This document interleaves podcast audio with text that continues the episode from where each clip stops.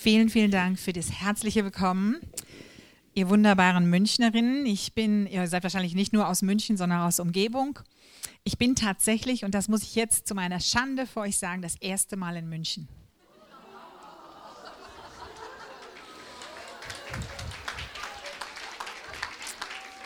Ich bin schon viele Male auf der 99 gestanden. Das könnt ihr mir glauben. Jedes Mal auf dem Weg nach Österreich steht man auf eurer Autobahn rund um die Münchner herum, aber ich war wirklich noch nie in München. Und ich bin heute durch die Münchner Stadt gefahren worden und ihr habt eine traumhaft schöne Stadt. Die Sonne scheint auch entsprechend. Jesus ist schon lange bei euch in München, das weiß ich. Es gibt ja immer so eine lustige Konkurrenz zwischen uns, ne? Hamburger und Münchner. Wer hat mehr Sonnenschein und wer hat mehr Besucher? Aber das sind alles unwichtige Dinge. Ich glaube, in jeder Stadt kann man Gott erleben, auf ganz wunderbare Weise. Und ich möchte heute wirklich nur davon sprechen, was Gott mit euch vorhat, weil das ist jetzt entscheidend für die heutige Zeit. Wir müssen wissen, was sagt das Wort Gottes. Wir müssen wissen, was hat Gott zu mir persönlich gesagt, was ist mein Auftrag und was soll ich eigentlich tun. Und da sitzt leider immer noch bei ganz vielen so etwas wie, ich weiß es nicht genau. Und ich hoffe, dass ihr heute hier rausgeht und sagt, jetzt weiß ich, was ich tun kann.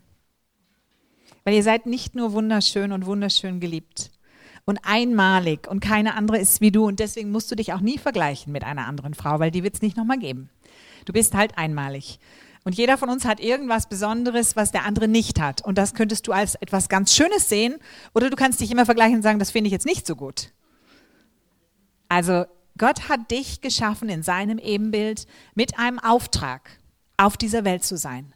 Und dein Leben ist nicht nur dazu da, dass du dein Leben irgendwie so verbringst und irgendwie überlebst und irgendwie so durchwurstelst, sondern dein Leben sollte einen riesen Unterschied machen in dieser Gesellschaft. Und wenn deine Enkel und Urenkel eines Tages von dir sprechen, dann sollten sie sagen, ich hatte da so eine ganz verrückte Oma oder Uroma die hat die Stadt München so auf den Kopf gestellt, da hat sich alles verändert. Da hat sie die Politik herausgefordert, da hat sie die Polizei herausgefordert, da hat sie die Medien herausgefordert und sie hat auch noch einen Unterschied gemacht.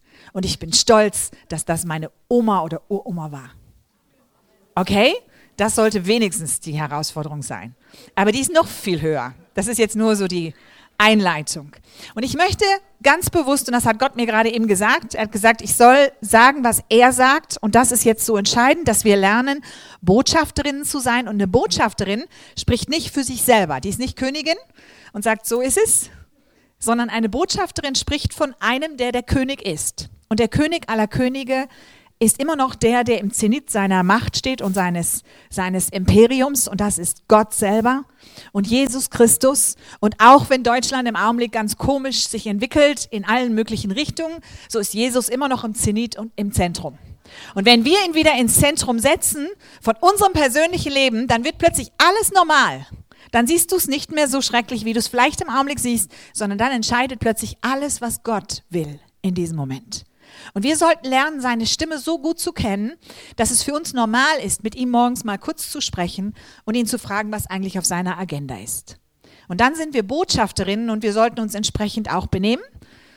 Eine Botschafterin kann nicht einfach tun und lassen, was sie will. Sie repräsentiert ein Königreich und sie würde es sehr schlecht repräsentieren, wenn sie einfach herummacht, was sie will. Und das ist eure Berufung. Und was sagt jetzt der König aller Könige zu euch? Er sagt, dass er dich, und das ist wirklich, wie du es gesagt hast in der Einleitung, dass er dich hierher gebracht hat heute an diesem Tag, weil er dir eine Antwort geben möchte auf die Fragen, die du hast. Und er möchte dir heute begegnen. Und alles, was du tun kannst, ist dein Herz ihm zu öffnen. Was ich sage, ist ziemlich unwichtig. Aber öffne dein Herz mal für den Heiligen Geist und sag, sprich du zu mir, Gott. Gib du mir doch mal Antwort auf die Fragen, die ich habe. Und von mir aus darfst du deine Augen schließen. Du musst mich nicht anschauen, du musst mich auch nicht weiter beachten, aber du solltest jetzt hören, was der Geist Gottes dir sagt, was Gott selber dir sagen möchte. Und er hat einige von euch hierher gebracht und du, dir steht das Wasser bis zum Hals. Und du hast keine Chance, einfach so normal weiterzumachen. Du bist hierher gekommen mit der Hoffnung, dass Gott heute eine Antwort für dich hat. Dir steht es finanziell bis zum Hals, du hast Gesundheitsprobleme, du hast Probleme in Beziehungsebenen und Gott sagt zu dir, ich möchte da hineinkommen in deine Situation. Ich möchte Dinge komplett verändern. Aber erst muss ich deinen Blick verändern. Erst muss ich dein Herz verändern. Weil sonst würdest du immer nur die anderen zum Sündenbock machen für dein Leben. Und die Wahrheit ist, wenn du dich verändern würdest, würdest du die Welt verändern. Und Gott möchte, dass du wegschaust von deinen Problemen und dass du mal auf den Problemlöser schaust, der direkt vor dir steht heute, hier in diesem Raum. Er sagt, wenn zwei oder drei zusammenkommen in meinem Namen, bin ich mitten unter ihnen. Und er steht direkt vor dir und er hat alle Antworten. Er hat alle finanziellen Antworten. Er hat deine persönlichen Antworten. Sogar für deine Ehe hat er die Antworten, weil er war der Erfinder von Ehe. Das war eine ganz interessante Geschichte bei ihm. Und da, wo es bei dir hapert, hat er die Lösung. Und er hat sogar noch alle deine beruflichen Hilfen. Und selbst wenn es keinen Arbeitsplatz für dich gibt, hat er einen für dich. Und du brauchst ihn nur zu fragen und dann hat er diese Situation für dich. Und ich werde euch an Beispielen heute zeigen, dass das, was ich jetzt gerade so theoretisch sage, alles funktioniert. Und zwar sehr, sehr dramatisch. Und für jede Frau. Auch für die, die keinen Aufenthalt in Deutschland hat, auch für die, die gerade asylsuchend ist oder auch für die Frau, die aus irgendwelchen Gründen in ihrer Biografie eine Lücke hat, weil in ihrem Leben vieles kaputt gegangen ist. Und selbst wenn du vergewaltigt worden bist und missbraucht worden bist und selbst wenn dein Leben eigentlich nur noch ein Scherbenhaufen ist, dann bist du heute an der richtigen Stelle, damit dieser Scherbenhaufen endlich mal zu dieser schönen Vase wird, die Gott eigentlich haben möchte. Und er wird sie füllen mit seiner Herrlichkeit. Und du kannst hier rausgehen und du wirst die reichste und schönste und glücklichste Frau der Welt sein. Auch wenn du rein menschlich gesehen oder von der Psychiaterin her die Diagnose hast, dass bei dir was gespalten ist. Das macht gar nichts bei Gott. Er kann zerbrochene Herzen wiederherstellen und das will er. Und das sagt er dir zu und er verspricht dir heute, du wirst hier rausgehen, wenn du es möchtest, mit einem neuen Blick auf dein Leben, mit einem neuen Blick auf deine Familie und deine Situation, mit einem neuen Blick für deinen Mann oder deine Freunde oder deine Gemeinde und mit einem völlig neuen Blick auf die Welt. Und nicht nur wirst du mit einem neuen Blick hier rausgehen, denn wenn du diesen neuen Blick empfängst von ihm, dann bekommst du auch die Bevollmächtigung, dass du das, was jetzt in deiner Umgebung nicht richtig ist, verändern darfst. Und das hängt ganz viel mit deinem Herzen zusammen.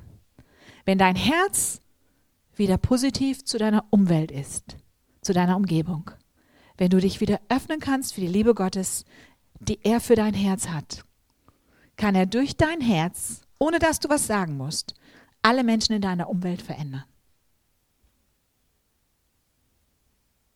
Und das ist, was Gott tun möchte. Er möchte, dass wir die guten Botschafterinnen werden. Dass jeder, der dich sieht und dich spürt, der dich berührt, sei es die Verkäuferin im Laden, sei es der Arbeitgeber, mit dem du im Augenblick Probleme hast, sei es dein Mann oder Ex-Mann, egal wer, soll spüren, dass du anders geworden bist. Und dass diese unzufriedene und etwas sehr ärgerliche Frau zu einer Frau wird voller Power, voller Liebe, voller Vergebung, voller Schönheit. Weil das ist, was Jesus getan hat. Er ist in eine Welt gekommen, die ihn nicht wollte, die ihn bespuckt hat, die ihn ausgestoßen hat, die ihn töten wollte. Eine Welt, die ihn gehasst hat. Eine Welt, die ihn verachtet hat, weil er war nicht der Macho, sondern er war immer der Demütige. Und diese Welt hat er verändert, nur indem er Liebe geübt hat. Er hat die Leute erstmal noch nicht verändert. Die Pharisäer blieben Pharisäer. Die Menschen haben ihn ans Kreuz genagelt. Alles schien sich nicht verändert zu haben. Aber als er sagte, es ist vollbracht, da war es vollbracht. Und da konnte selbst der Verbrecher am Kreuz, der da hing und eigentlich schon Todesstrafe hatte, sagen, Jesus, wenn du es wirklich bist, hey, ich will dann heute noch mit. Und Jesus sagt, wir beide werden heute gemeinsam in der Ewigkeit sein. Der andere hat gedacht, das ist ja hier ein Schmarrn. Das ist ja hier alles wohl völlig für die Katz. Ich habe es sowieso verdient, dass ich hier hänge. Und sowieso, ich habe es mal ja gesagt, ich werde es nie wieder ändern. Das Leben ist eben so. Bumm. Und der ist in der Ewigkeit auch aufgewacht, aber in einer anderen. Es liegt an dir. Möchtest du heute Jesus wieder Raum geben und ihm sagen, hier bin ich, verändere mich, verändere mein Denken, mein Fühlen, mein Wollen dann tut er das und dann wirst du eine neue Frau werden. Und du wirst die Welt beeinflussen, viel mehr als du denkst. Ich möchte dich mal fragen, dass diese Frage stelle ich ganz oft, wenn ich in Bibelschulen oder wenn ich in irgendwelchen theologischen Schulen lehre. Wer war die berühmteste Frau in der Bibel? Übrigens, der Name Frau kommt über 968 Mal vor. Und ich habe von einem Theologen gelernt, wenn in der Bibel etwas nur einmal steht, ist es recht unwichtig.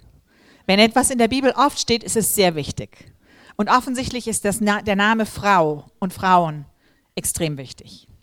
Und ich glaube, ihr würdet alle euch wundern, warum wir so angefeindet werden von der religiösen Welt und auch von allen möglichen anderen Menschen, weil Gott uns so mächtig gemacht hat. Wir sind die guten Botschafterinnen und wir sollten diese Welt verändern. Und ganz ehrlich, pfeif doch mal darauf, was andere über dich denken. Tu doch mal das, was Jesus von dir denkt.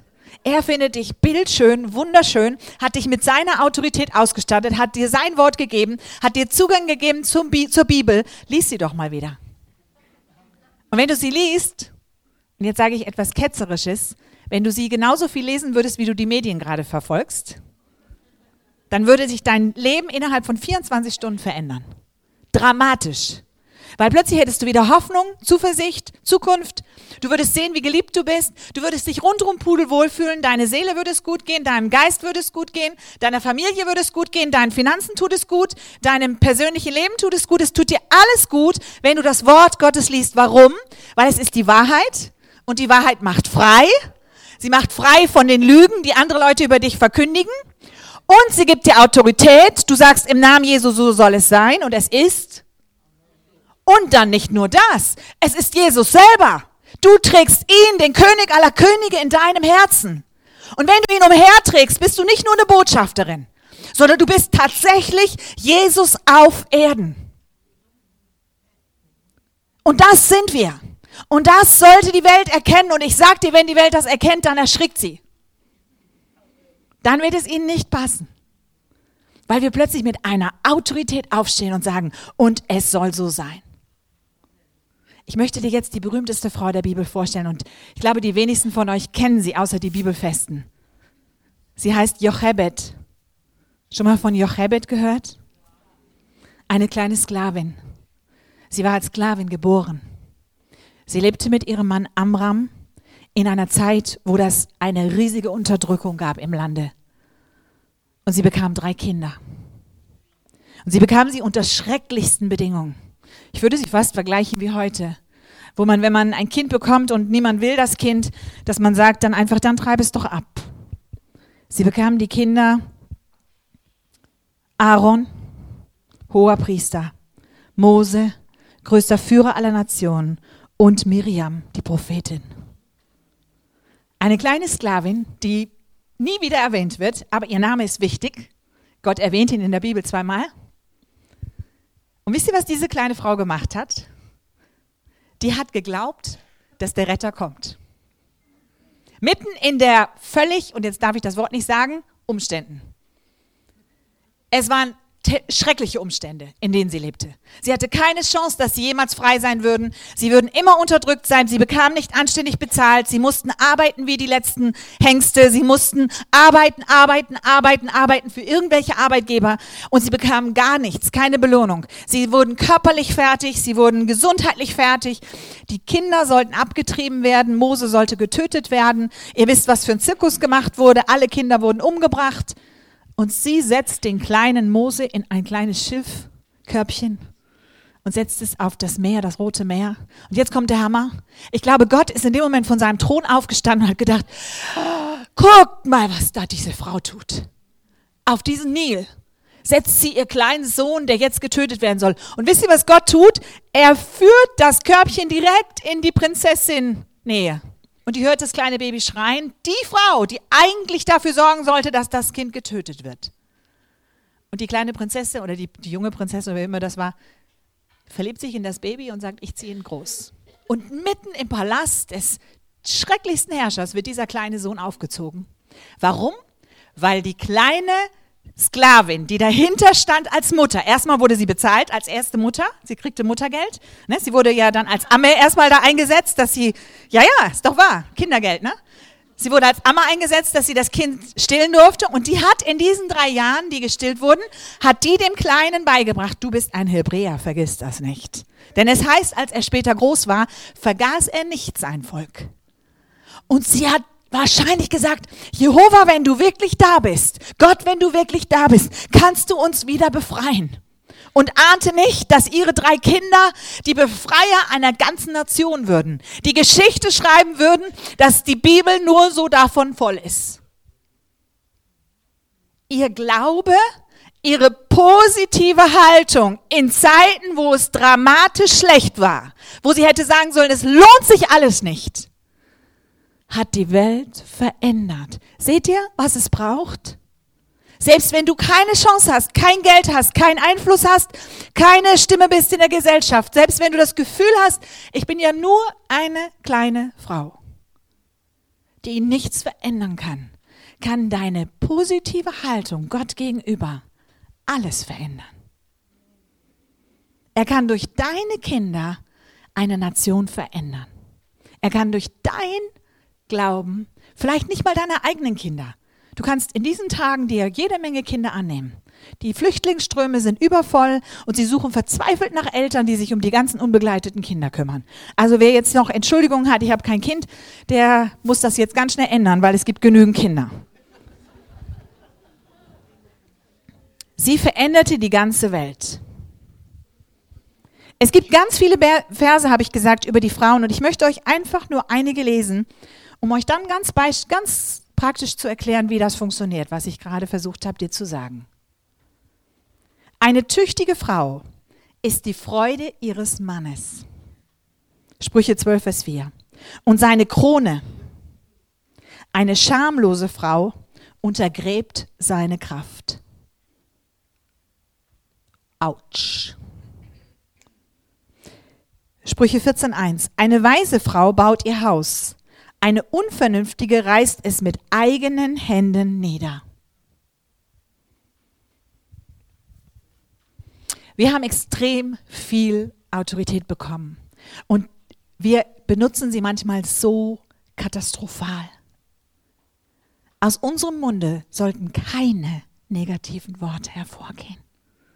Ich mache jetzt die Messlatte mal ganz hoch, aber wir sind ja Christen hier. Aus dem Munde einer Frau Gottes sollte keine zerstörerischen Worte hervorgehen. Warum? Du kannst den Mann, den Gott dir anvertraut hat, der nicht der Prinz ist, da wacht jeder von uns irgendwann auf. Du kannst dem Prinzen aber sagen, was er werden soll. Und zwar jeden Tag durch deine Haltung, durch dein Reden, durch dein Tun und dein Handeln ihm gegenüber. Und wenn er nicht das tut, was du dir alles wünschst, dann ist das vielleicht gar nicht so schlimm. Vielleicht fängst du mal an zu sehen, was braucht eigentlich der Mann in meinem Leben oder der Sohn in deinem Leben. Was braucht er? Er braucht eine Mutter, die an ihn glaubt, eine Frau, die ihn liebt und achtet, auch wenn er völlig Quatsch macht und daneben sitzt und vielleicht sogar untreu ist, egal was ist. Du kannst ihm das zusprechen, was Gott mit ihm vorhat, ihn zu einem treuen Mann zu machen, ihn zu einem fleißigen Mann zu machen, ihn zu einem liebenden Sohn zu machen. Ihr habt so eine Macht in euren Worten. Ich selber bin ein Kind aus einem gläubigen Elternhaus. Wir sind sechs Kinder gewesen und wir waren, meine Eltern waren Pastoren, schon seit vielen Generationen sind wir Pastoren. Und natürlich bist du als Kind dann immer herausgefordert. Ne? Jedes Mal, wenn du in den Gottesdienst kommst, gucken alle, ist die Tochter vom Pastor. Und ich war auch noch die Älteste. Und Gott hat mich so gemacht. Ich bin ein Rebell. Und ich fand alles, was damals die Gemeinde mich gelehrt hat, fand ich alles ganz schrecklich, weil wir durften nicht ins Kino, wir durften nicht in die Disco. Wir durften uns nicht schminken, wir durften keine Hosen anziehen, wir durften keine Haare äh, offen haben. Ach, es gab mal so eine Zeit vor eurer Zeit, die war sehr gesetzlich. So ganz Ältere wissen das noch, wie das war. Die war sehr, sehr dramatisch, die Zeit. Und ich fand das alles unglaublich blöd, weil ich habe gesagt, Gott tanzt gerne, da bin ich mir sicher. Und ich habe dann den Tanzkurs belegt und den ersten Platz gemacht und dann war ich auf der Frontseite der Tageszeitung. Die arme Gemeinde. ich fand Lederkleidung, ich war damals 20 Kilo weniger, ganz eng anliegende Lederkleidung fand ich voll krass. Und die langen blonden Haare dazu. Und so bin ich in die Disco gegangen und habe getanzt, weil ich wirklich gerne tanze. Und ich habe alles gemacht, was die ganze religiöse Gemeinde nicht gut fand. Und das haben die mir auch immer gesagt. Das habe ich gehört. Aber wisst ihr, was, was los war? Ich selber habe immer gedacht, wow, wenn Gott mich gemacht hat, dann muss er mich cool finden. Und dann fange ich besser an, mich selber zu lieben. Und die ganzen, die mich da kritisieren, sehen alle nicht so glücklich aus. Und so war es ja auch. Und jetzt kommt der Hammer. Und meine eigene Mutter, die sonst eigentlich immer sehr stromlinienförmig war, also man tat eben, ne, was man tat, meine eigene Mama hat mich geliebt. Die hat mich mit einer Intensität geliebt, dass mich das irritiert hat. Wenn ich mit meinen langen, krassen Haaren und meinen rot lackierten Nägeln, die in der damaligen Zeit wirklich ein Unding waren, wenn ich damit in den Gottesdienst kam, hat sie mich geliebt.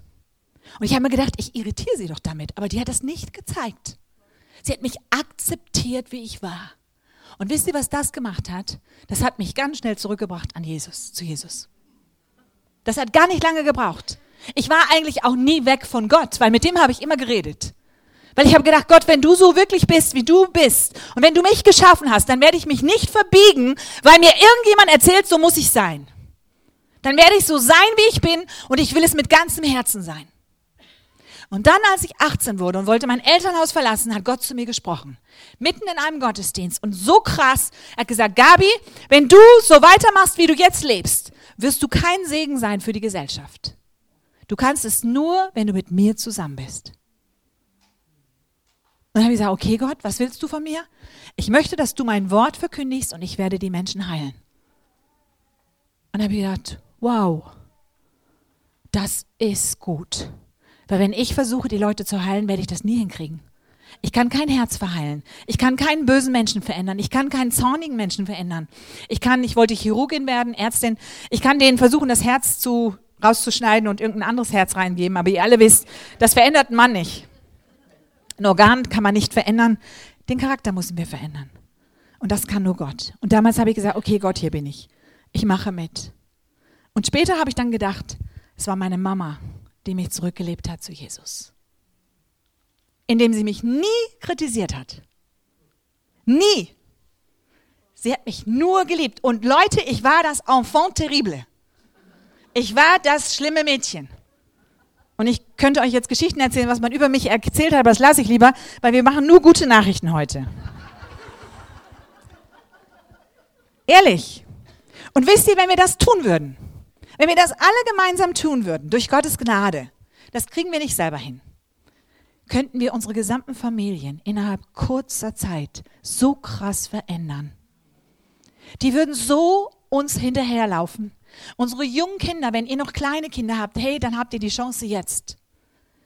Wagt es nicht, sie zu verändern und so zu machen, wie ihr sie wollt. Liebt sie, wie sie sind. Erzieht sie nach Gottes Beispiel. Aber lebt ihnen Jesus vor. Seid begeistert von Jesus. Lasst sie verrückt sein. Lasst sie ausprobieren, was sie wollen. Aber lebt Jesus vor. Und Jesus ist immer liebevoll, immer geduldig, immer sanftmütig, immer freundlich. Ja, das sind wir auch nicht von Natur.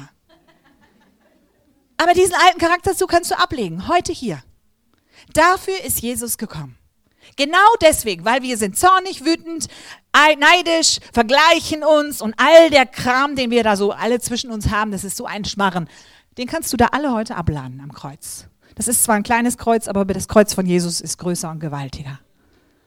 Du darfst alles ablegen. Deine Unzufriedenheit, dein ewiges Gemeckere, dein ewiges negative Reden kannst du ablegen. Kannst sagen, Jesus, bitte hilf mir. Füll mein Herz doch mal mit guten Dingen. Die, ich meine, das Sprichwort sagt ja schon, ne? was der Mund, was das Herz voll ist, spricht der Mund. Also füll dich mit Jesus. Und jetzt gebe ich euch ein paar Tipps. Lies das Wort Gottes. Wirklich. Nicht irgendein Buch. Nicht irgendwelche Predigten. Lies wieder das Wort Gottes. Das kannst du über online machen, das kannst du auf so vielen digitalen Medien machen. Das Wort Gottes hat sich nicht verändert. Lies es. Und lest es mal so viel, wie ihr gerade Medien verschlingt. Und lasst mal die Medien Medien sein. Die tun euch im Augenblick nicht gut. Lest das Wort.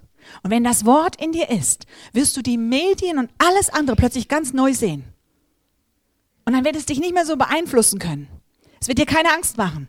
Und du wirst plötzlich voll sein mit der Liebe Gottes und die Wahrheit macht dich frei. Und wenn die Wahrheit dich frei gemacht hat, wirst du in der Autorität Gottes sprechen, was du sprechen sollst und es wird geschehen. Weil wir brauchen das. Wir brauchen Frauen, die jetzt handeln. Und zwar so, wie Gott es will. Und es ist nicht schwer und es kann jede von euch. Jede von euch kann das.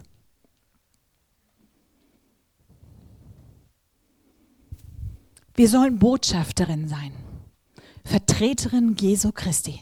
Wir sollen seine Wahrheit verkündigen. Und zwar überall, wo jetzt Not ist. Ich möchte einfach jetzt mal etwas hineingehen in das Thema, was mich jetzt gerade beschäftigt, weil ich mir das nicht selber ausgedacht habe oder gesucht habe, sondern ich bin zufällig darauf gestoßen, dass wir in unserem Lande ganz viele Sklavinnen haben, ganz viele Frauen haben, die hier vergewaltigt und prostituiert werden. Und ich bin 2008 zufällig auf das Thema gestoßen. Ich kann euch nur sagen, ich war so entsetzt. Ich habe gedacht, das darf ja nicht wahr sein. Ich habe es auch nicht geglaubt. Und dann bin ich zur Polizei gegangen und dann bin ich zu den ganzen verschiedenen Regierungen gegangen in unserem Land und habe gesagt, sagen Sie mal, stimmt das wirklich?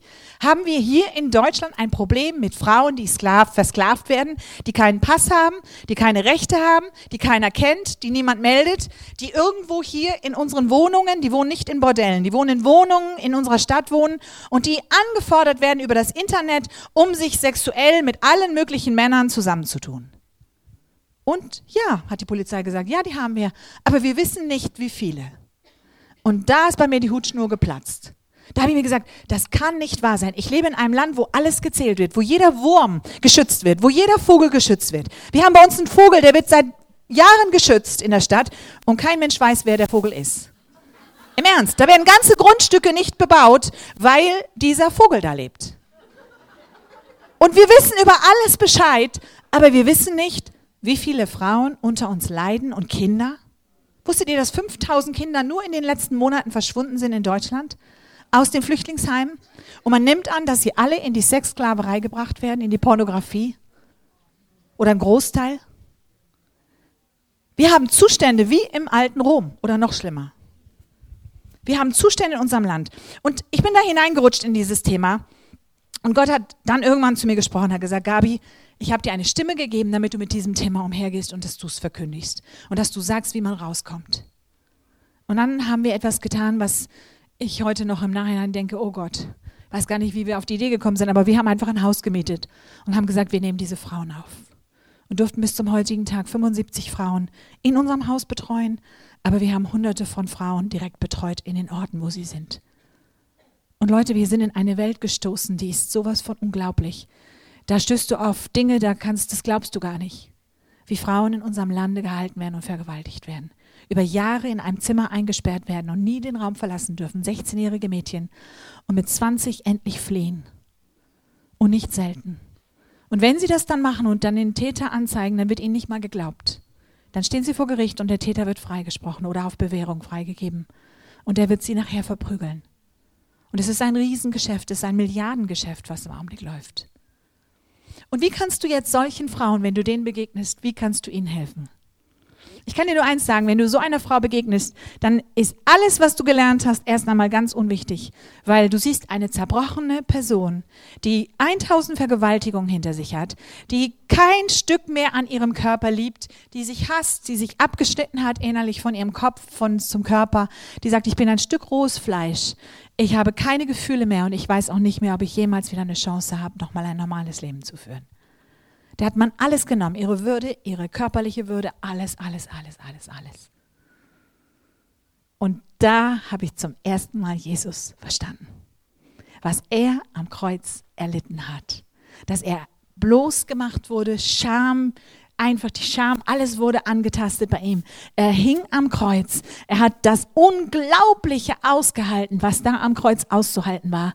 Er hat alle Schmerzen, alle seelischen Schmerzen, alle körperlichen Schmerzen, alles hat er ausgehalten und hat gesagt, wer an mich glaubt, der darf wieder neu werden. Und das ist die einzige Chance, die wir haben dass wir unsere ganze Vergangenheit und alles, was in unserem Leben kaputt gegangen ist, alle schrecklicher Missbrauch, alle Gewalt, alle Albträume dürfen wir zu Jesus bringen. So, jetzt kommt der Hammer. Was ich dann entdeckt habe, war so ein Augenöffner für mich. Erst einmal haben wir entdeckt, wir gehen regelmäßig in die Bordelle und Wohnungen in unserer Stadt. Wir haben richtig Mitarbeiter, die wir eingestellt haben für diese äh, auf, aufsuchende Arbeit, Streetwork. Und wir haben gefunden, dass alle Frauen beten. Auch die Muslime. Weil ein Großteil ist Muslime. Die beten und die beten. Hallo, die beten. Wisst ihr, in diesem Moment haben wir eine, fast eine Erweckung in unserem Land. Wir haben so viele betende Frauen in diesem Lande, wie ihr euch das gar nicht lieb ist. Wir sprechen davon, dass wir 400.000 Prostituierte in Deutschland haben. Das ist eine uralte Zahl von 89. Seitdem wurde, und das ist eine Schätzung von den Prostituierten selber. Und diese Zahl hat sich nie mehr verändert, weil keiner jemals gefragt hat, wie viele es sind. Frag mal Alice Schwarzer, mit der ich mich getroffen habe, die glaubt, es sind 800.000 Frauen, die wir im Land haben. Ich glaube, wir sind schon weit darüber hinaus. 1,2 Millionen Männer gehen täglich in Deutschland zu einer Prostituierten. Während der Mittagspause ist Hochsaison. Da stehen die Herren, Herren Schlange. Und nirgendwo auf der Welt ist es so billig, sich zu einer Prostituierten zu begeben wie in Deutschland. Wir haben Wochenende für Wochenende Flieger, die hier reinfliegen und die sich diesen Frauen zugehen. Sogar aus Amerika kommen Flieger hier an. So, was machst du mit so einer Frau, wenn die anfängt zu beten? Ich habe noch nie in meinem Leben den Satan so nah erlebt und noch nie in meinem Leben Jesus so nah erlebt. Jesus ist bei ihnen. Sie erleben ihn. Wir verteilen ihnen Bibeln. Wir geben ihnen Bücher von Joyce Meyer und sie lieben diese Bücher von Joyce Meyer. Wir haben sie in sämtlichen Sprachen. Joyce gibt sie übrigens kostenfrei. Wir dürfen sie in allen Sprachen haben, weil sie hat sie in Bulgarisch, Rumänisch, in Serbisch, in Kroatisch, in all diesen Sprachen, wo die Damen herkommen. Wir haben aber auch Frauen aus Indien, Frauen aus Südamerika, aus Ecuador, aus allen möglichen Ländern. Wir dürfen ihnen die Bibeln geben und sie warten sehnsüchtig darauf. Und sie lesen die Bibel so schnell, dass die eine Frau gesagt hat nach einer Woche, habt ihr die zweite Ausgabe von diesem Buch? Sie hatte die Bibel gelesen. Sie erleben Jesus mitten in diesem Drama. Und es ist wie in biblischen Tagen. Habt ihr schon mal gelesen, wie viele Prostituierte in der Bibel erwähnt werden? Die Frau, die Jesus die Füße küsst. Die Frau, die am Brunnen mit ihm sitzt. Die Frau, die nachher auf der Mauer mit in den Bund der Volk Gottes hinein Jericho gesetzt wurde. Überall sind diese Frauen da. Sie sind mehr, als wir glauben. Aber Jesus hat ein besonderes Herz für sie. Er liebt sie besonders. Und es ist ganz lustig, wenn wir die Afrikanerinnen treffen in diesen Bordellen, dann sagen sie immer, bitte nicht hier beten, das ist kein heiliger Boden. Und dann können wir ihr sagen, weißt du, Jesus würde hier sein jetzt in diesem Moment und wir sind seine Stellvertreter. Und wir kommen zu dir, weil wir dich segnen wollen. Jetzt fragst du dich vielleicht, warum laufen die nicht weg? Die haben Schuldscheine unterschrieben, dass sie ganz viel Geld zurückverdienen müssen, den Zuhältern. 50, 60, 70.000 Euro. Sie haben Kinder oft in ihrem Heimatland und der Täter hat gesagt, wenn du wegläufst und wenn du mir irgendwas gegen mich aussagst, dann werden deine Kinder gequält werden oder getötet werden. Sie sind so gefangen, ihr könnt euch das gar nicht vorstellen. Das ist schlimmer als wie im Gefängnis sein. Sie könnten rauslaufen, ja. Und ich glaube, sie werden rauslaufen, weil wir beten gerade dafür, dass alle Frauen rauslaufen werden in Deutschland an einem Tag und dass es so eine Aufruhr geben wird in diesem Land, dass das Land nicht mehr weiß, wo vorne und hinten ist. Weil es ist ein Skandal, dass wir in so einem freiheitlich lebenden Staat sind, der alles normalerweise versorgt, aber hier wird übersehen, was da eigentlich passiert. Aber ich glaube, wir sind gefordert. Und wenn du so einer Frau begegnest und wenn du dann das erste Mal spürst, wie Jesus sie liebt in deinem Herzen, dann zerbricht alles. Das Einzige, was ich tun kann, ist sie in den Arm nehmen und sie festhalten und ihnen sagen, ich weiß da einen, der kann diesen Schmerz aushalten. Ich kann es nicht, aber er kann es. Und dann nicken die Mädchen oder Frauen sind sie ja inzwischen. Und sie sagen, ich weiß, ich weiß. Und gestern hatte ich ein Treffen mit all diesen Frauen und sie haben gesagt, Gabi, wir werden eines Tages aussagen vor der Polizei und überall und wir werden erzählen, wie man es richtig macht. Sie sind heute starke, schöne Frauen, die Arbeitsverträge bekommen haben, die wieder ihre Wohnung haben, die ihr Leben zurückbekommen haben. Gott hat einfach nur Wunder über Wunder gemacht. Ich habe in meinem ganzen Leben noch nicht so viel Wunder erlebt wie in den letzten paar Jahren in einer Dramaturgie, wie ich sie mir nie hätte vorstellen können. Die Frauen sind alle drogenabhängig oder viele sind drogenabhängig, alkoholabhängig, sind borderline, aber volle Kante. Die haben alles, was man psychisch nicht haben darf. Und sie werden plötzlich verändert und werden zu komplett neuen Frauen. Und sie lieben mit einer Intensität. Und ihre Zimmer sind sowas von schön, dass ich jedes Mal berührt bin, wenn ich in ihre Zimmer komme, weil sie sind so aufgeräumt und so sauber. Ich sage mal, es sieht aus wie im Douglas-Laden. Da brauchst du nur eine Verkäuferin reinstellen. Alles, was sie besitzen, ist wunderschön hingestellt, wie in einem Verkaufsladen. Einfach nur sorgen, einfach nur ordentlich. Und sie lieben Jesus mit einer Intensität, weil er derjenige ist, der sie am besten versteht. Und versteht ihr, was wir für Botschafterinnen sind, was wir sagen sollen? Wir sollen den Menschen erzählen, es gibt einen Ausweg aus der Krise. Es gibt eine Hoffnung. Es gibt eine Zukunft. Es gibt einen Gott, der alles wiederherstellen kann. Selbst ein zerbrochenes Herz kann er wieder heilen. Selbst einen zerstörten Körper und die, die Frauen bluten zum Teil. Ich sage, das kann man nicht mehr schlimmer machen. Aber Gott hat so eine Gunst geschenkt. Wir haben Ärzte, die haben uns kostenfrei ihre Dienste angeboten, weil keine von denen ist versichert. Keine von denen hat einen Gesundheitsausweis oder irgendwas, was normal ist. Und wir haben Ärzte gefunden, die einfach sagen, bringen Sie die Frau, wir, wir bevorzugen die und tun sie einfach in ihr Programm rein und behandeln sie kostenfrei. Wir dürfen die Ärzte nicht mit Namen nennen, aber sie wollen das einfach uns helfen. Ich habe noch nie Jesus so nah erlebt wie in den letzten Jahren und ich möchte euch ermutigen, wenn Gott dich ruft, zu zerbrochenen Menschen zu gehen in unserer Gesellschaft, und davon gibt es haufenweise da draußen, nicht nur unter den Prostituierten, dann geht dahin. Auch wenn du keine Ahnung hast, was du sagen sollst. Aber du hast zwei Arme, du hast ein Herz und du kannst beten. Und das ist alles, was du brauchst. Den Rest macht der Herr. Und er sagt, wenn du dich um die Armen kümmerst, dann kümmere ich mich um dich. Und dein Haus wird versorgt sein, deine Finanzen werden versorgt sein, dir wird so gut gehen wie noch nie zuvor. Und ich habe jetzt ein Team, wir haben ein Team von Psychologen, wir haben eine Ärztin im Team, wir haben Sozialarbeiter, wir haben sogar eine Sozialökonomin, das ist eine Wirtschaftsfrau, die hat BWL studiert. Wir haben richtige Fachleute. Und keiner von denen hat jemals eine Krise gekriegt. Wir haben so einen Schutz Gottes auf unserem Team. Sowas habe ich noch nie erlebt so eine Salbung Gottes auf unserem Team, dass keiner irgendwo in Krisen kommt, weil die Themen, mit denen wir zu tun haben, versteht ihr? Und die, die Situationen, in denen wir ständig handeln, das, sind, das ist eine Mafia, die dahinter steht. Das sind Brutalos. Und da kannst du ausrasten. Aber wir erleben, wenn Gott mit dir ist, dann ist dein Team geschützt, du bist geschützt und ihr geht und ihr wachst und ihr nehmt zu und ihr nehmt nicht ab und ihr macht Fortschritte und ihr gewinnt Land und ihr bekommt neue Ideen und ihr bekommt kreativere Ideen und Gott gibt neue Häuser und ihr bekommt mehr und mehr und mehr und er macht das alles. Gott will das tun. Er braucht nur euch als seine Botschafterin. Eine Botschafterin muss nicht ein Haus bauen. Eine Botschafterin muss nicht sich ausdenken, was sie sagen soll. Eine Botschafterin muss nicht irgendwas, außer dass sie sich schick anziehen soll. Das ist alles, was sie tun muss. Und ihr Make-up auflegen. Ja, ist doch wahr. Und sie muss freundlich sein. Sie muss herzlich sein. Und sie muss die Botschaft, die sie übermitteln soll, genau verstanden haben. Und deshalb ist so wichtig, wo ist deine Botschaft? Woher hörst du sie? Kommt sie aus deinen komischen Medien oder kommt sie aus der Quelle aller Quellen des Lebens? Ich bin der Weg, die Wahrheit und das Leben. Niemand kommt zum Vater, es sei denn durch mich. Versteht ihr? Ihr braucht die Quelle in euch. Ihr müsst wissen, was die Antwort ist. Und sie muss aus eurem Munde hervorkommen, ohne dass ihr überlegen müsst. Und in der Liebe ist keine Angst. Die Liebe treibt die Furcht aus. Und das ist, was unsere Gesellschaft gerade lebt, die Furcht. Und die gehört nicht ins Haus Gottes und schon gar nicht in das Leben einer Botschafterin. Sie muss angstfrei sein. Und ehrlich, mal ganz logisch überlegt, du kannst eh nicht deine Tage verlängern.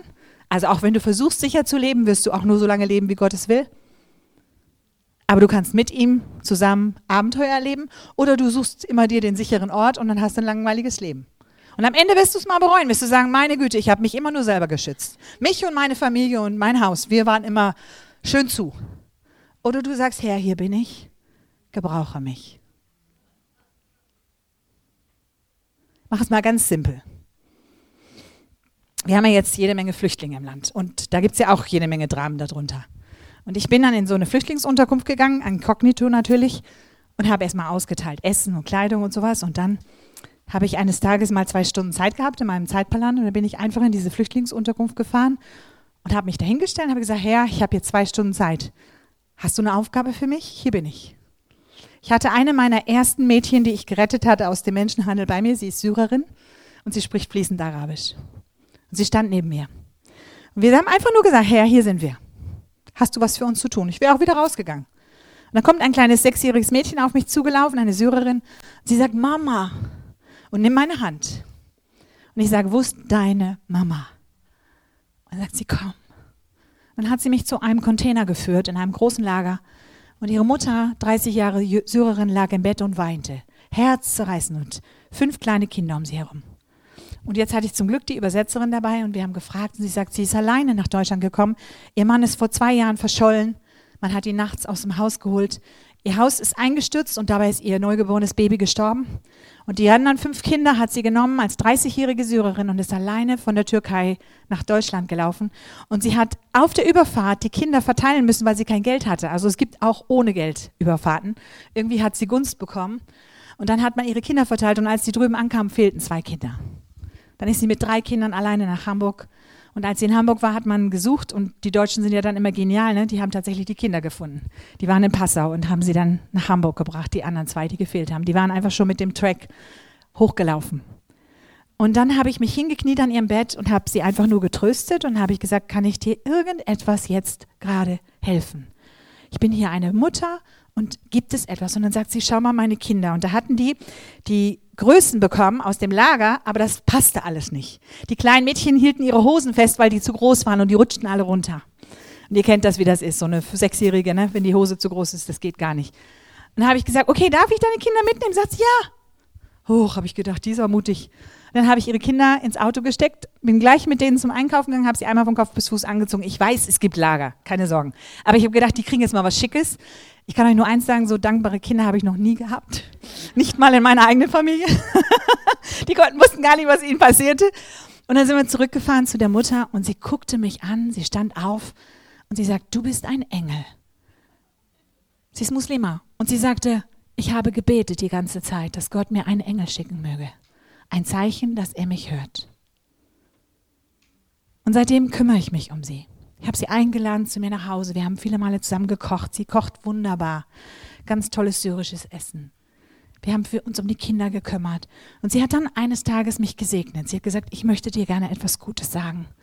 Ich segne dich, sagt sie, mit dem Frieden Gottes. Ich segne dich mit der Gegenwart Gottes.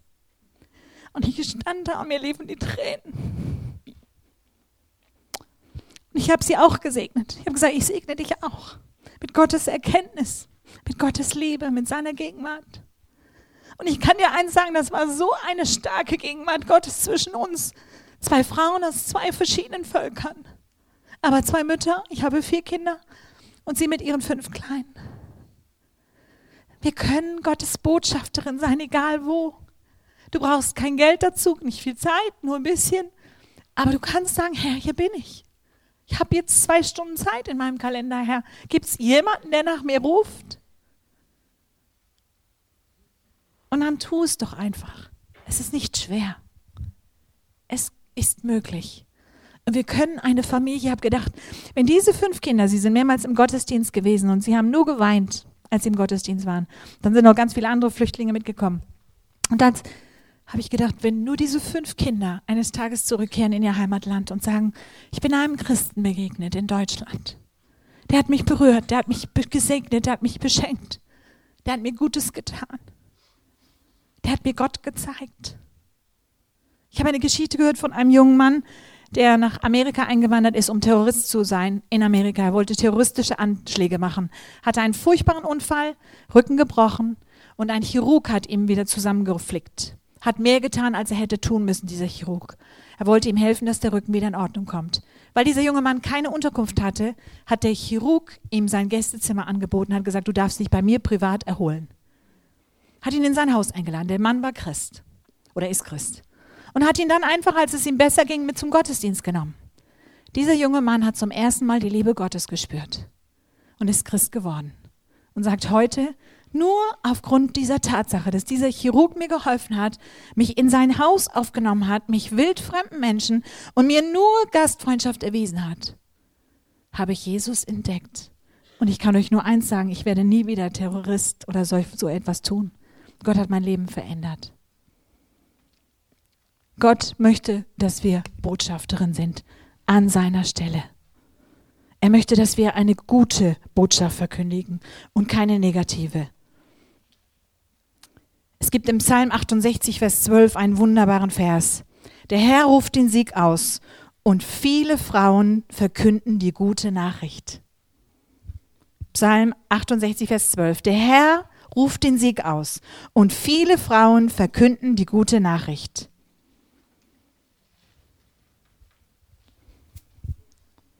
Ich möchte euch Jesaja 61 lesen. Das ist die Verse, die mein Leben verändert haben in dieser letzten Zeit. Und ihr werdet sie jetzt verstehen, was das bedeutet. Die gute Botschaft für die Unterdrückten heißt das, die Überschrift. Jesaja 61. Ich lese aus Neues Leben Übersetzung. Vers 1 und dann runter bis Vers 8. Der Geist Gottes des Herrn ruht auf mir, auf dir. Und was heißt das, wenn Geist, der Geist Gottes auf dir ruht? Das heißt, die Salbung Gottes ruht auf dir. Du bist dann Botschafterin mit Handauflegung oder mit Salbung. Denn der Herr hat dich gesalbt, ich lese es mal andersrum, er hat dich gesalbt, um den Armen eine gute Botschaft zu verkündigen. Wenn wir anfangen würden, nichts anderes mehr zu sagen außer gute Nachrichten und gute Botschaften, würde sich alles verändern. Wirklich. Um, und jetzt kommt der Hammer, er hat mich gesandt, um die zu heilen, die ein gebrochenes Herz haben. Wenn die Mädchen in meinem Hause vor mir stehen, dann sagen sie, Gabi, mein Herz ist zerbrochen. Ich habe kein Wissen mehr, was ein Herz ist. Die ersten Nächte, wo sie massivst vergewaltigt werden, dann werden sie gefügig gemacht für den sexuellen Markt, sagen sie, dann zerspringt mein Herz in tausend Stücke und ich weiß nicht mehr, wer ich bin. Und das ist auch der Grund, warum sie dieses Martyrium überstehen. Sie spalten sich ab und es gibt eine Persönlichkeit, die sagt, ich habe das nie erlebt. Und in die fliehen sie immer, wenn es das passiert. Und dann gibt es die Persönlichkeit, die das alles erlebt hat. Oder sogar noch mehrere Persönlichkeiten. Und diese zerbrochenen Herzen sollen wir heilen. Hallo.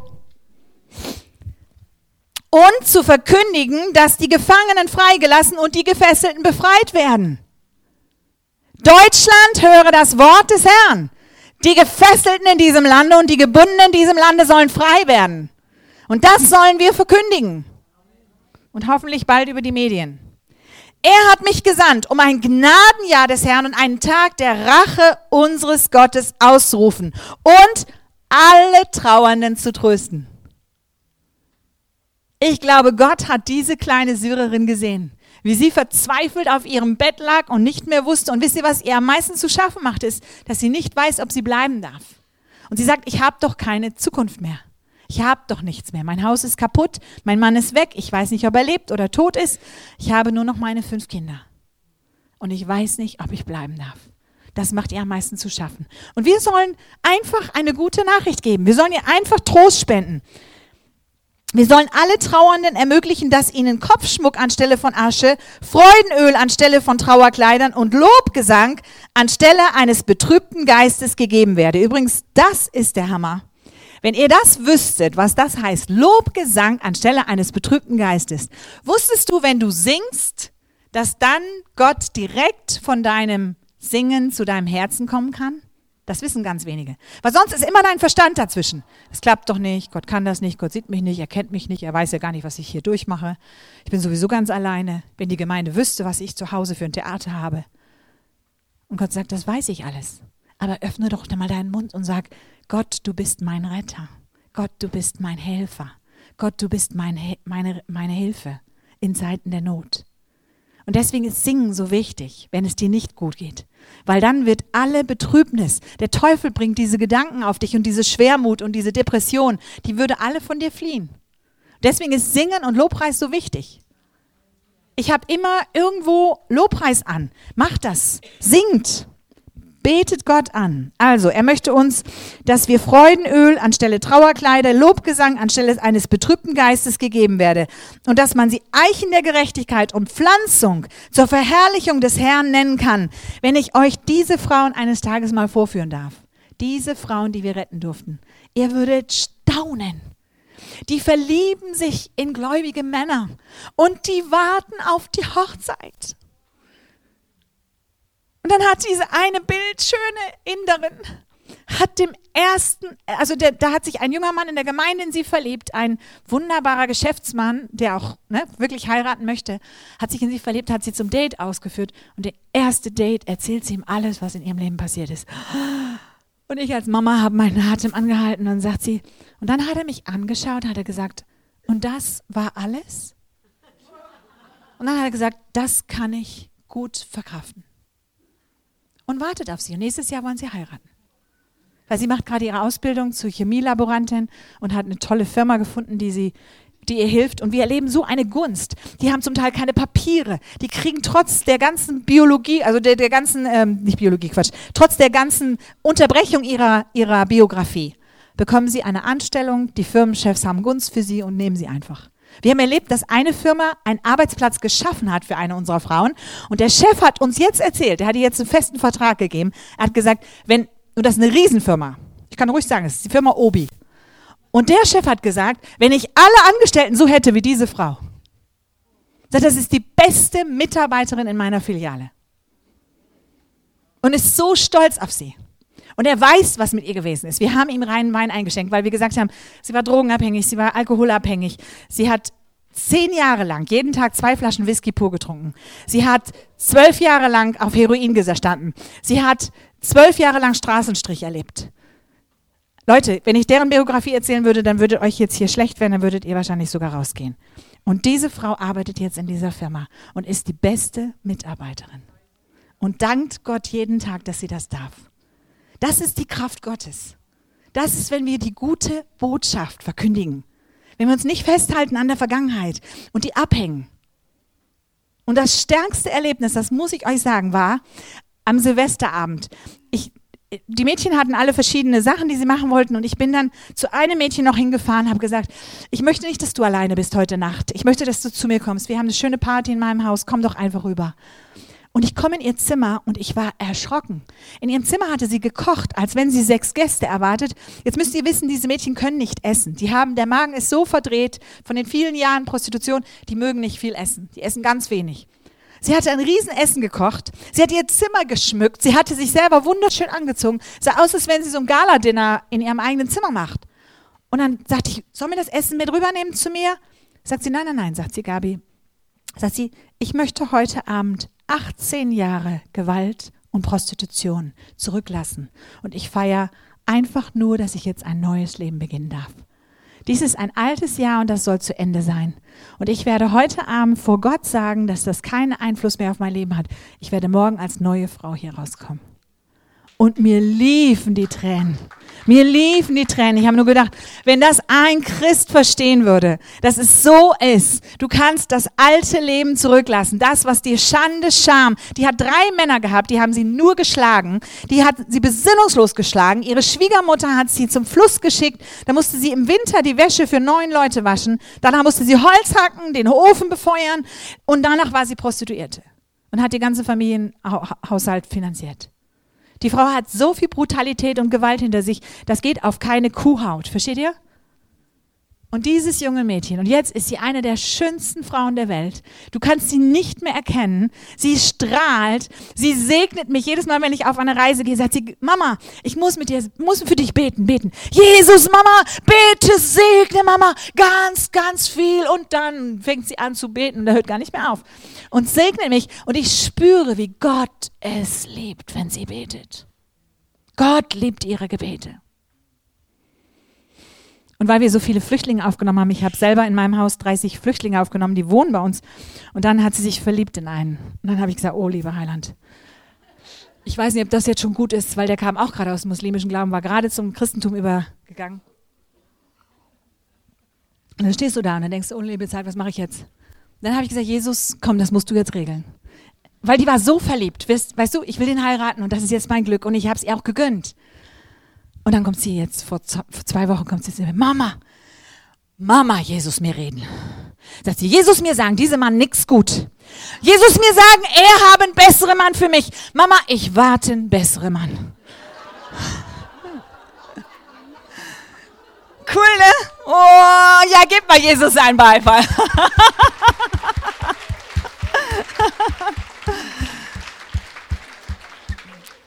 Du kannst das menschlich nicht machen.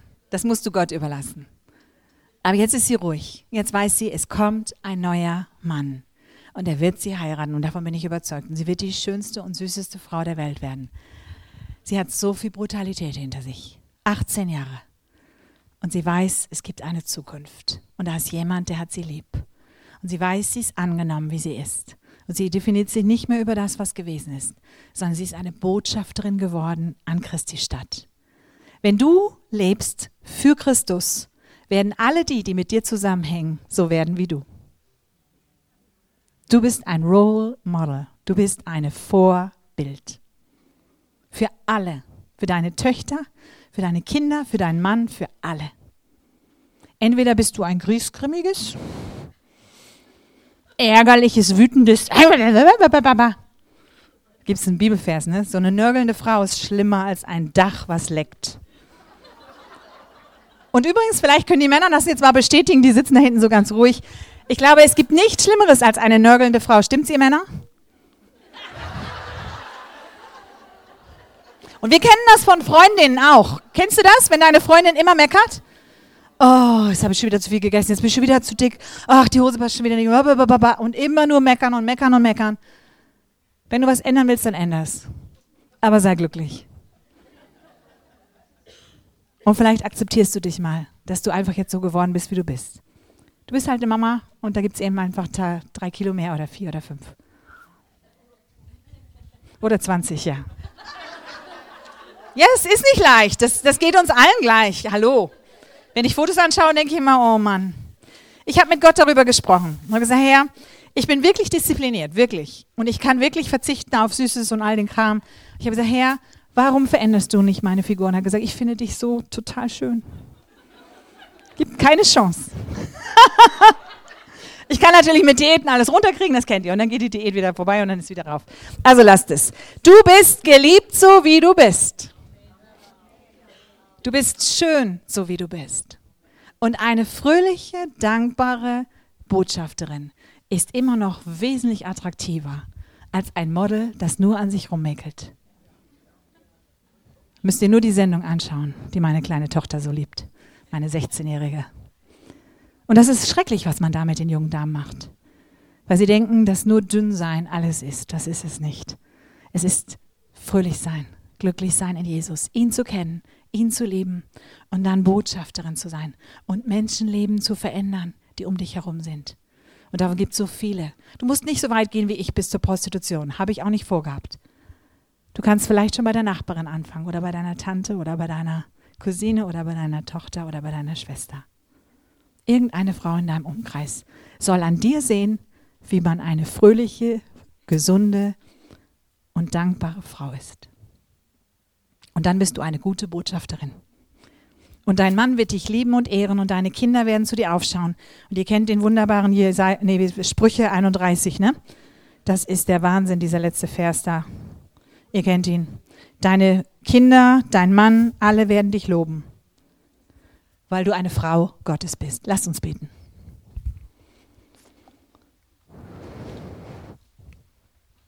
Herr, ich möchte dir danken dass du uns so sehr liebst. Ich möchte dir danken, dass du nicht nur uns liebst, sondern alle Frauen in diesem Land. Alle Frauen, Herr, auch die vielen, vielen Flüchtlingsfrauen, die gerade jetzt hier in unser Land strömen.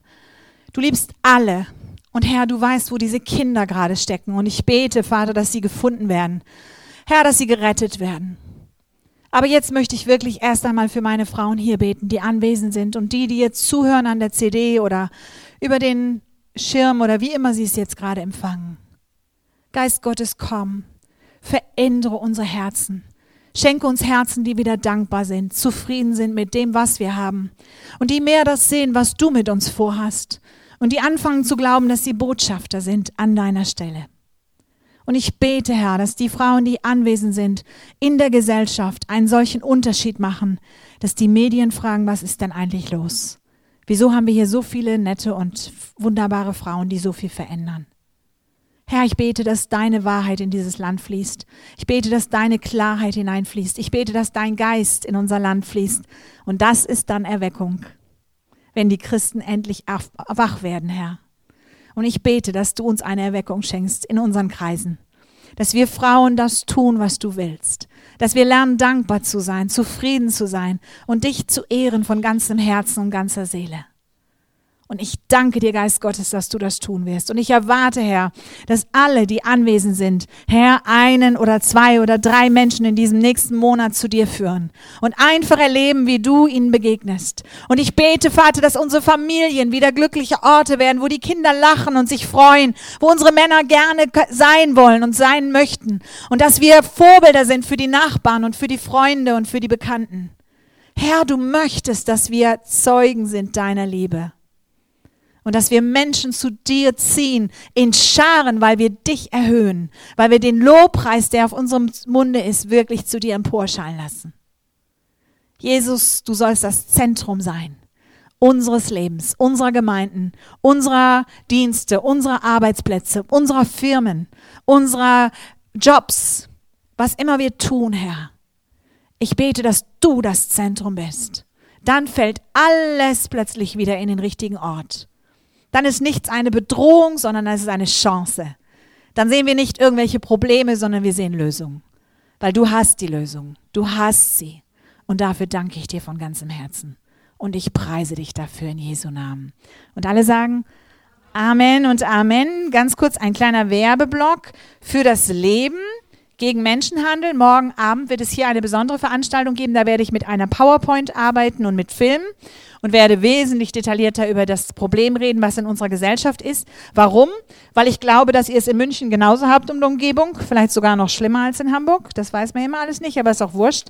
Wir haben genügend Frauen hier heute Abend, um alles zu verändern. Wenn du dich berufen wissen möchtest, dann komm bitte morgen Abend. Ich habe euch draußen ein paar richtig coole CDs mitgebracht. Ich bringe euch nur die, die besten, die, die alle wieder gekauft werden. Wie kann ich im Frieden Gottes leben? Es ist so wichtig, dass wir lernen, im Frieden Gottes zu sein und nicht ständig aufgeregt zu sein und nervös, weil irgendwas nicht funktioniert. Wie kann man im Frieden Gottes bleiben und leben? Nehmt euch gerne CDs mit. Die Dimension der Anbetung. Wir als Team, meine Mitarbeiter, haben eine Stunde am Tag Anbetung als Pflicht. das klingt jetzt ganz böse. Nein, das ist wirklich bei uns so. Als Team beten wir jeden Tag eine Stunde an in unserem Dienst. Und wir beten nur Jesus an. Und danach nehmen wir jedes Mal das Abendmahl. Und ich glaube, das ist das Geheimnis, warum es unserem Team so gut geht und warum wir so viel Wunder und Zeichen erleben. Wir erleben dramatische Wunder. Wir müssen gar nicht dafür beten, für die Wunder, sondern sie geschehen. Wir haben so viele Wunder persönlich erlebt, mein Mann und ich. Darüber habe ich jetzt gar nichts gesprochen. Das werde ich wahrscheinlich in der zweiten Hälfte machen. Auf Leben oder Tod. Das ist ein ganz neues Buch, eine ganz neue Biografie, die über meinen Mann und mich geschrieben wurde, unsere Liebesgeschichte, wie wir uns kennengelernt haben, wie wir 36 oder 37 Jahre im Missionsdienst tätig sind. Wir sind seit 37 Jahren unterwegs. Mein Mann ist gerade jetzt in, ähm, in Elfenbeinküste, ja, Westafrika. Er ist immer noch Missionar in Afrika. Wir sind seit 37 Jahren Missionar in Afrika. Eine ein Buch voller Zeichen und Wunder, aber so geschrieben, dass du es einem ganz normalen Geschäftsmann in die Hand drücken kannst, der nicht viel von Gott Ahnung hat. Wir haben gehört von Leuten, die nie Bücher lesen, dass sie gesagt haben, sie fangen an an dem Buch und sie können nicht mehr aufhören. Gebt euren Jugendlichen, Kindern, euren Männern Sachen, die ihr Leben verändern. Schokolade bringt ihnen nichts. Aber wenn ihr ihnen ein Buch gebt, eine CD, Leute, wir haben noch die Freiheit in diesem Land. Es gibt genügend Länder, wo man nichts mehr vergeben darf. Hier könnt ihr kostenfrei, ich meine, das kostet jetzt was, aber ihr könnt einfach die Bibel oder auch Bücher den Menschen in die Hand drücken. Tut das. Es verändert deren Leben. Sie werden es lesen. Menschen, die in Not sind, werden es lesen. Und sie werden sich verändern lassen. Nehmt was mit. Ihr kriegt einen Sonderpreis, wenn ihr Buch und eine CD nehmt. Den gibt es draußen. Und dann habe ich ein ganz tolles Buch. Ich weiß nicht, wer kennt das? Du bist meine Prinzessin. Das hat Jesus mir mal erzählt, ganz persönlich. Da war ich so in so einer verzweifelten Situation und hat er gesagt, komm, ich erzähle dir mal die Geschichte, wie du entstanden bist. Und sie beginnt, es war einmal. Ein wunderschöner Prinz. Übrigens, Gott ist sowas von fantasievoll. Wenn ihr mit Gott redet, dann werdet ihr nur noch staunen. Er hat super viel Humor und er ist ganz, und dieser Prinz träumte von dir und wollte dich unbedingt haben. Und er hat dich gemalt, so wie du aussiehst. Mit deiner Form, mit deiner Augenfarbe, mit deiner Haarfarbe, mit der originalen, mit, dein, mit deiner Körpergröße und mit allem, was dazugehängt. Und er findet dich unglaublich schön. Er hat sich so in dich verliebt, dass er dich auf die Erde gesetzt hat und hat dann nur gewartet, dass endlich irgendjemand dir erzählt, wie geliebt du bist. Und als du es erfahren hast, dass Jesus, dich so sehr liebt, hast du dich in ihn verliebt. Und die Geschichte endet ja so, dass du eines Tages mit ihm Hochzeit feierst. Ich weiß nicht, ob ihr das noch wisst. Es geht ja auf eine große Hochzeit zu und ein weißer Prinz auf einem weißen Pferd wird ja kommen. und wird euch küssen. Das ist ja die Wahrheit. Das ist ja kein Märchen. Es kommt ja der Tag, wo Jesus wiederkommt auf die Welt und er wird auf einem weißen Pferd reiten und er wird dich holen und er hat eine rauschende Liebe für dich, von der hast du keine Ahnung. Und wer anfängt, ihn zu lieben, der wird in eine Welle von Liebe eingesogen werden, die hast du noch nie auf dieser Erde erlebt. Ich möchte euch nur Geschmack geben. Und dieses Buch spricht davon, aber es ist so geschrieben, dass du es der Verkäuferin am Aldi oder Lidl äh, geben kannst oder sonst jemandem, es ist super, super nett geschrieben, ganz tolle Bilder. Mein Sohn hat es illustriert, der ist mein Grafikdesigner. Nehmt es euch gerne mit am Büchertisch. Schenkt es jemandem, es gibt es zum kleine Kinder, aber es lesen auch Männer. Und eine Psychiaterin gibt es in ihrer Klinik allen Patienten. Sie sagt, Frau Wendland, es bringt so eine Heilung. Für Menschen, die keine Identität haben, bringt es Heilung. Meine Mädchen lieben das